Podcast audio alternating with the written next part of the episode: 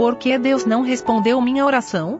Primeira carta de João capítulo 5, versículo 14. Comentário de Mário Persona.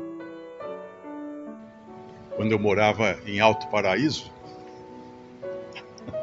alguém vai falar assim, lá vem Alto Paraíso de novo. Né? Uh, eu tive uma experiência muito interessante, porque eu decidi que a gente precisava viajar pelo Brasil pregando o Evangelho, levando a palavra, e para isso, então, nós precisaríamos ter uma, um home car, né? uma, uma um ônibus para morar dentro do ônibus e no bagageiro de lastro a gente encheria de bíblias e livros e tal, e onde parasse poderia vender essas bíblias e distribuir também uh, literatura. E orei muito por isso. Eu realmente achava que essa seria a vontade de Deus. Nós tínhamos um sítio lá em Alto Paraíso, nós já estávamos morando na cidade, mas tínhamos ainda o sítio. Cheguei a colocar um, um anúncio classificado no Jornal de Brasília, uh, oferecendo trocar o sítio por, por um micro-ônibus. Não era tão popular falar em, em home, home car ou uma coisa assim. Então, um micro-ônibus que desse para transformar num, num tipo de um trailer, né? Uh, efetivamente, Deus não escutou a minha oração. Apesar de todos os esforços e tanto, tanto tempo de joelho, né? Deus não escutou minha oração porque não era a vontade dele. Eu não, não, não tive aquilo que eu pedi. E essa é uma coisa importante de entender, porque essa semana também eu recebi um, uma mensagem de um, de um irmão, ele falava assim: Nossa, eu tenho orado a vida inteira por tantas coisas e Deus nunca me responde. Aí eu disse para ele assim: Sim, Deus responde, sempre ele responde. E são sempre três coisas que ele responde: sim, não e espere. Ele sempre responde dessas três maneiras: sim, não e espere. Você não está entendendo a voz de Deus, né? não está estendendo a resposta dele. E é importante isso, quando nós oramos, nós nos colocarmos na condição de dependentes, de dependentes de Deus. Lá em casa, às vezes, toda vez que eu vou almoçar com o Pedro, eu coloco ele na cadeira na, na cozinha, na mesa, né? E aí eu preparo o prato dele e, e oro com ele. Eu falo, Pedro, vamos orar? Aí ele já põe as mãos juntas, a Lia que ensinou ele a fazer isso, ele põe as mãos juntas e eu começo a orar, dando graças pelo alimento. Mas já foi mais de uma vez que eu me entretive com alguma outra coisa, ou precisei atender um telefone, ou precisei fazer outra coisa, e não, não, não fiz o prato dele. E ele ficou lá esperando na mesa. Então, e de repente ele coloca as mãos juntas e começa. Uh, uh, uh, porque ele aprendeu que fazendo assim a comida vem. Então nós precisamos, na realidade, ter essa, esse coração simples de saber que Deus nos ouve. É claro que a resposta nem sempre é aquela que nós queremos. Ele pode não nos dar um micro-ônibus, mas ele pode nos dar outras maneiras também de levar a palavra. Então, Deus sabe o que nós precisamos, nós não sabemos. É como as crianças, né, nossos filhos, eles não sabem eles não sabem o que eles precisam. Eles vão pedir, às vezes, coisas absurdas, coisas que podem fazer mal para eles, e nós temos que, então, dirigir a, o pedido de uma maneira que eles, que eles entendam ou que, ou, ou que eles uh, possam não ter danos ou consequências ruins daquilo. Mas uma, uma coisa a gente aprende nos evangelhos, eu acho que isso é importante, é a maneira como o Senhor tratou as crianças. Deixai vir, vir a mim os pequeninos, porque deles é o reino dos céus. A maneira como ele. Quando os discípulos queriam impedir as crianças de ir ao Senhor, ele falou: não, pode parar. Não é assim, não. E tem uma outra passagem que o Senhor Jesus fala: Pai, uh, dou graças porque escondeste essas coisas dos sábios e entendidos e as revelaste aos pequeninos. Ele escondeu. Por que escondeu dos sábios entendidos? Porque os sábios entendidos acham que sabem tudo. E os pequeninos não. Os pequeninos sempre vivem em, em dependência. Dependência de Deus. Você segura a mão de uma criança para atravessar a rua, ela fica, ela fica na sua dependência. Ela sabe que você faz isso para a segurança dela. E hoje, inclusive, eu recebi uma mensagem uma mulher comentando num dos meus vídeos. Ela pôs um comentário assim, pelo jeito ela é uma mãe, porque o que ela fala é de uma mãe. Ela fala assim: Nossa, quanta. Que palavra que ela usou, mano? Quanta. Não, é, não foi ignorância, foi. Foi. Ah, esqueci a palavra, mas vamos pôr ignorância aqui, porque praticamente é o que ela estava querendo dizer. Quanta ignorância, até meu filho de dois anos entende as coisas melhor que você.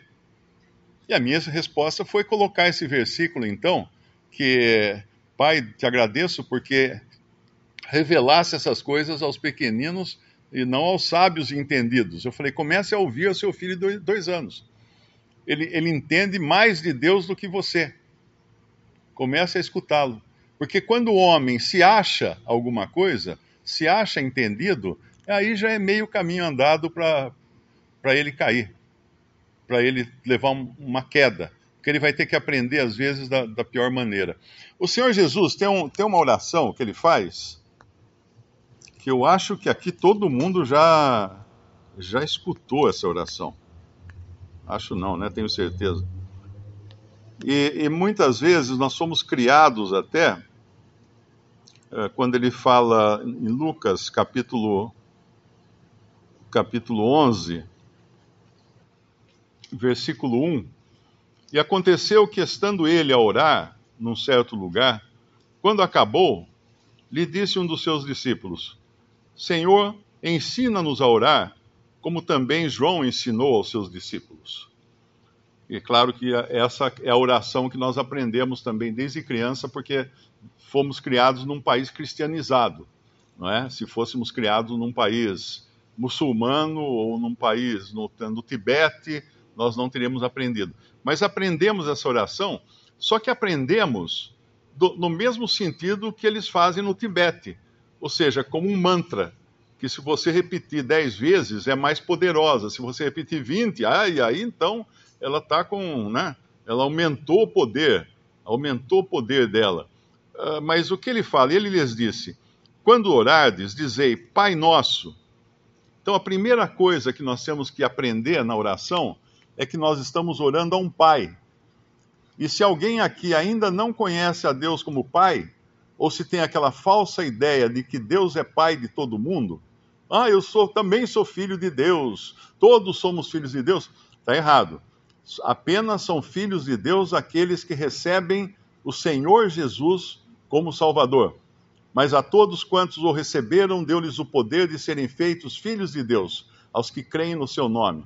Isso está no primeiro capítulo do Evangelho de João. Na Bíblia nós temos um filho de Deus, que é o Senhor Jesus, eterno filho de Deus, sempre foi filho de Deus, nunca deixou de ser filho de Deus. Algumas religião, religiões vão dizer a você que ele só se tornou filho de Deus quando ele nasceu aqui nesse mundo. Errado, porque a Bíblia fala que Deus enviou o seu filho ao mundo. Para ele enviar o seu filho ao mundo, ele precisava ter um filho. Senão não daria como ele enviar um filho ao mundo. Deus enviou o seu Filho ao mundo. Então, um, um, filho é o Filho de Deus perfeito e eterno, o Senhor Jesus. Outros filhos são os anjos, que são chamados de filhos de Deus. Lá em Jó, quando ele fala que os filhos de Deus né, alegremente cantavam quando viam a, a criação da terra, esses são chamados de filhos de Deus. E depois disso, uh, o primeiro filho de Deus humano foi Adão. Adão foi o primeiro ser humano criado por Deus e chamado de filho de Deus porque ele, ele veio diretamente de Deus. Nós não nascemos diretamente de Deus. Nós nascemos de, uma, de um ato sexual de um pai e uma mãe. Todos nós, sem exceção, não é? Nós nascemos de um pai e uma mãe. Não tem como nascer de outro tipo, de outro gênero, de um terceiro, quarto, quinto gênero. Nascemos de um, de um macho e uma fêmea mas só nascemos de novo e entramos na, na familiaridade e no parentesco com Deus como Pai quando nós recebemos o Senhor Jesus como Salvador, quando nós cremos nele. Só então. Mas então Adão era sim o primeiro e único filho de Deus humano, até que o Senhor revela em, João capítulo 1 que todos quanto o receberam, uh, deu-lhes o poder de serem feitos filhos de Deus a saber, os que creem no seu nome, que não nasceram da vontade da carne, nem da vontade do varão, nem da, uh, do sangue, ou alguma coisa assim, não lembro exatamente o versículo, mas nasceram de Deus. Nasceram de Deus. Então, a primeira coisa para nós orarmos a Deus é conhecer a Deus como Pai. Se eu não conheço a Deus como Pai, é melhor ficar quieto e primeiro resolver essa questão de poder falar Pai. Pai. Isso é importantíssimo. Alguns, alguns uh, falsos profetas por aí na internet estão dizendo que se você não disser o nome de Deus em, em hebraico, ele não vai atender você. Isso é uma piada, né? Isso é uma piada, porque quando eu, quando eu era criança, se numa praça cheia de gente eu gritasse, pai, eu sei que teria um que ia me socorrer, me socorrer, meu pai. Porque ele ia saber a minha voz, ele ia entender a minha voz e ia correr para me, me salvar, para me ajudar. Então, o Pai conhece aqueles que são seus, o Senhor Jesus também conhece os que são seus. E quando uma pessoa se converte a Cristo, é porque o Pai a, deu a Jesus para ser salva. O Pai a Deus.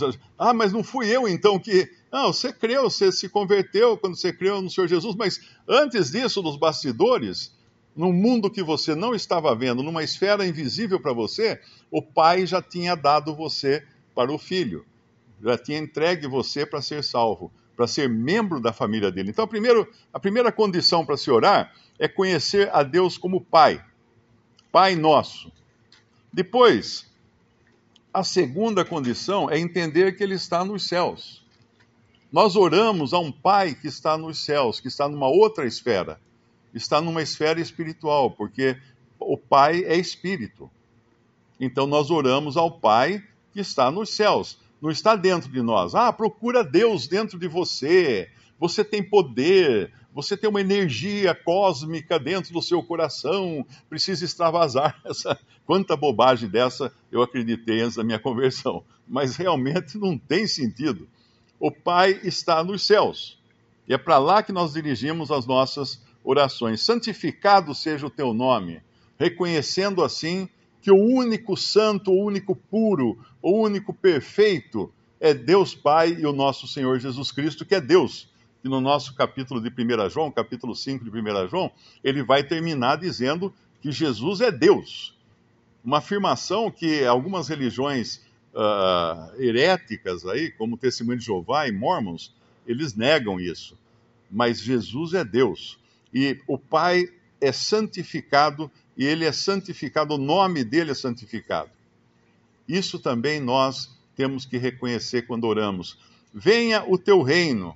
É importante entender que essa oração foi feita na terra pelo Senhor Jesus para um povo, para discípulos que eram judeus e que esperavam a manifestação do reino de Deus na terra. Porque o reino de Deus é dos céus. A sua origem está nos céus. Mas hoje nós vemos que o reino está em, em oculto, em segredo, em secreto na terra. Mas a oração é para que desses que eram discípulos, né? Ele estava ensinando aqui os seus discípulos terrenos de uma nação que é Israel, que tem esperanças terrenas de, de uma terra perfeita, de saúde perfeita, de muita riqueza, de muito muito mosto, muito muito trigo, muito pão, na terra. Nós sabemos que hoje a nossa esperança está nos céus. Mas aqui é entender que venha o teu reino, é, seria equivalente a dizer, seja a tua vontade feita aqui, aqui na terra. E ele vai falar isso na continuação do versículo: Seja feita a tua vontade, assim na terra como no céu. Do jeito que no céu é feita a vontade do Pai, deveria ser na terra também, mas nem sempre. Nem sempre. Pegue, por exemplo, uma, um cristão salvo por Cristo que se faz membro de uma denominação religiosa. Eu pergunto: essa é a vontade de Deus, do Pai, no céu? Será que no Pai você vai andar entre as nuvens, ah, no céu você vai entrar entre as nuvens, vai, vai ter placas assim, Igreja Batista, Igreja Presbiteriana, Igreja Assembleia de Deus, né? Todas as plaquinhas pregadas nas nuvens e você vai falar, oh, eu sou dessa aqui, e vai para aquele lado lá. Não vai ter isso. Porque a vontade de Deus Pai no céu é aquela que o Senhor revela no, no Evangelho, no Evangelho de João, para que todos sejam um, para que todos sejam um aqui na terra, como eu e o Pai somos um. Então não tem essa de, de, de ter essas divisões entre os cristãos e de se identificarem por diferentes nomes, porque nós temos o nome que é acima de todo nome. E qualquer pessoa que pegue um outro nome, imagine, meu sobrenome é Persona, não é? Imagine se chegasse um dia em casa, pai, eu passei no cartório ali, mudei de nome, agora eu sou Mário, Mário Azambuja. Mas por que, que você mudou de nome? Ah, porque eu achei que Persona não estava muito legal, então coloquei um outro nome aqui para. Seria uma ofensa, seria ofensivo ao meu pai eu ter um outro nome, e é ofensivo ao pai que está nos céus um cristão levar outro nome que não seja o nome de Jesus. Estar congregado em, debaixo de outra bandeira que não seja a bandeira do nome do Senhor Jesus Cristo. É esse, essa é a vontade de Deus Pai. Então, seja feita a, voz, a tua vontade, assim na terra como no, no céu, dá-nos cada dia o nosso pão cotidiano. Aqui um ponto que a gente pode aprender também, porque não está escrito assim, dá-nos por este ano inteiro o pão cotidiano.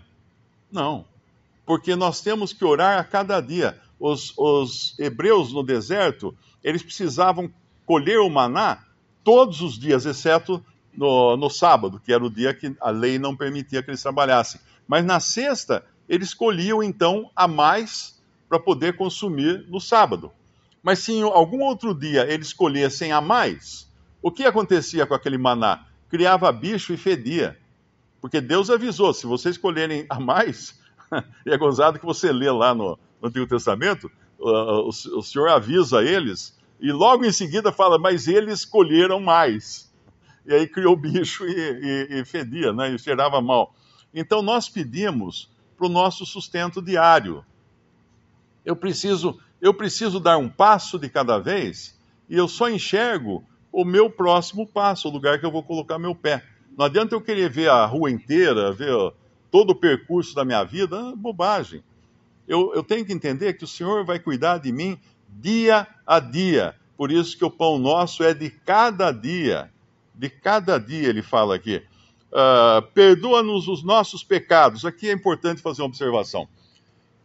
Isso aqui ele, ele disse a discípulos que eram judeus, que viviam sob a lei, e sob a lei você era perdoado se você perdoasse. Era condicional o seu perdão. Mas quando nós vamos lá para Colossenses, eu acho que é, 3,13: Suportando-vos uns aos outros e perdoando-vos uns aos outros, se alguém tiver queixa contra outro, assim como Cristo vos perdoou, assim fazei vós também.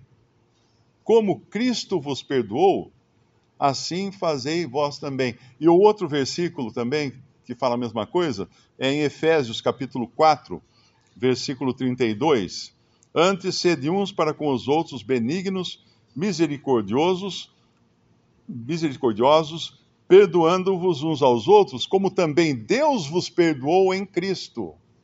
Deus vos perdoou em Cristo. Então nós temos duas instâncias aqui. Uma antes da cruz, é, perdoa-nos os nossos pecados, pois também nós perdoamos a qualquer que nos deve, e não nos conduza em tentação, mas livra-nos do mal. Então era uma coisa de causa e efeito. Eu perdoo para ser perdoado. Agora, depois de salvos por Cristo, nós perdoamos porque nós já fomos perdoados. Então é uma mudança de posição tremenda. Ah, quem não entende isso perde muito da, do entendimento da palavra de Deus. Nós estamos do outro lado da cruz, do outro lado de uma obra já consumada, perfeita, que nos tornou aptos a não apenas chamar a Deus de Pai, o que era um, uma aberração para os judeus nos evangelhos, porque o Senhor Jesus foi condenado a morrer porque ele chamou a Deus de Pai. Mas hoje nós podemos chamar a Deus de Pai. Não faça isso dentro de uma mesquita. Não, não ouse chamar Alá de seu pai numa mesquita. Vão colocar você para fora. E não faça isso dentro de uma, de uma sinagoga de judeus Não chame a Deus de pai. Eles vão pôr você para fora também. Porque esse conhecimento, essa revelação, foi dada aos que nasceram de novo e creem em Jesus como Senhor e Salvador. E o versículo 4: E não nos conduzas em tentação, mas livra-nos do mal. Então, saber que nós é que somos o tempo todo libertos do mal, não, não somos nós mesmos que nos livramos do mal. Não somos nós que, pelo nosso esforço, pela nossa santidade, pela nossa espiritualidade, conseguimos viver apartados do mal. Nós pedimos que o Pai nos aparte do mal, o Pai nos livre do mal, o Pai nos capacite a rejeitar o mal. Hoje eu recebi um, uma mensagem também. Uh, eu recebo mensagens o dia todo, né? Dá para perceber. Mas hoje era de um que falava assim: Eu não posso entender, Deus não é justo. Deus não é justo, porque como é que ele pode perdoar alguém que, que peca em adultério e depois uh, pede perdão e ele perdoa? Como é que pode isso, né? Deus não é justo eu, eu, eu me esforço tanto e tal. Daí o cara começa a falar todas as virtudes dele. Eu me esforço tanto e etc e tal. Aí eu respondi para ele: é que você diz isso porque você ainda não entendeu que é tão pecador quanto aquele que cai em adultério. Você não é melhor que ele. Nenhum de nós é. Por isso que nós precisamos do perdão constante, sabermos que temos acesso a esse perdão o tempo todo, porque Cristo nos perdoou. Cristo nos perdoou. Tinha, aí eu até citei um versículo para ele da, do Evangelho, quando o Senhor Jesus fala assim: Vocês pensam que vocês são, foram mais justos do que aqueles sobre quem caiu a, a torre de Siloé? Ou, so, ou aqueles que Pilatos ofereceu em sacrifício, né? Não são. Se, se não, se não se vos arrependerdes, né? Uh, todos são iguais, não tem jeito. Então, o orgulho do homem, a ideia do homem religioso é sempre julgar os outros por si mesmo, achando que a, a sua própria pessoa é o padrão, é o carimbo que vale. Então ele acha que Deus faz um. Na verdade, Deus não, não lhe faz um favor por salvá-lo por graça. Deus simplesmente reconhece que ele é um cara tão bom, tão bonito, tão agradável, tão perfeito, então Deus, como, como prêmio, né, recompensa ele com a salvação. Esse é um grande erro. Então, uma pessoa assim dificilmente vai, começar, vai conseguir chamar Deus de pai. Eu, a semana passada, deixei uma mulher muito brava, porque ela, ela é espírita, ela falou assim: Você aceita, eu soube que você foi, passou por uma cirurgia, você aceita preces de uma espírita? Eu disse não. Eu disse não, e aí expliquei para ela que ela não conhece a Deus como Pai. Ela não sabe que Deus é Pai. Primeiro, então, que ela precisa se converter a Cristo. Eu preguei o Evangelho para ela, porque esse é o caminho. Conhecer primeiro a Deus como Pai, para poder dizer Pai Nosso. Senão vou dizer o quê, né? Eu comecei a, a contar minha história de Alto Paraíso e da oração que eu fazia com frequência pedindo que Deus me desse um micro-ônibus para que eu pudesse viajar por todo o Brasil levando o Evangelho. Bom, ele não deu, né? Como, como já ficou claro aqui, que ele não deu, mas ele deu coisa melhor, porque existe até uma passagem em Efésios, Efésios capítulo 3, versículo 20. Ora, aquele que é poderoso para fazer tudo muito mais abundantemente além daquilo que pedimos ou pensamos, segundo o poder que em nós opera. Então, muitos anos depois, ele me daria algo muito melhor e muito mais rápido que um micro-ônibus para eu poder levar o evangelho. Mas aí não era só para levar no Brasil, mas para levar em todo o mundo. E é por isso que você está escutando hoje essa mensagem pela internet e por um canal, um dos canais que eu tenho para a divulgação do, do, Evangelho. São esses meus, os meus micro-ônibus que o Senhor deu para que eu pudesse fazer aquilo que eu tinha, por, pelo que eu tinha orado anos atrás.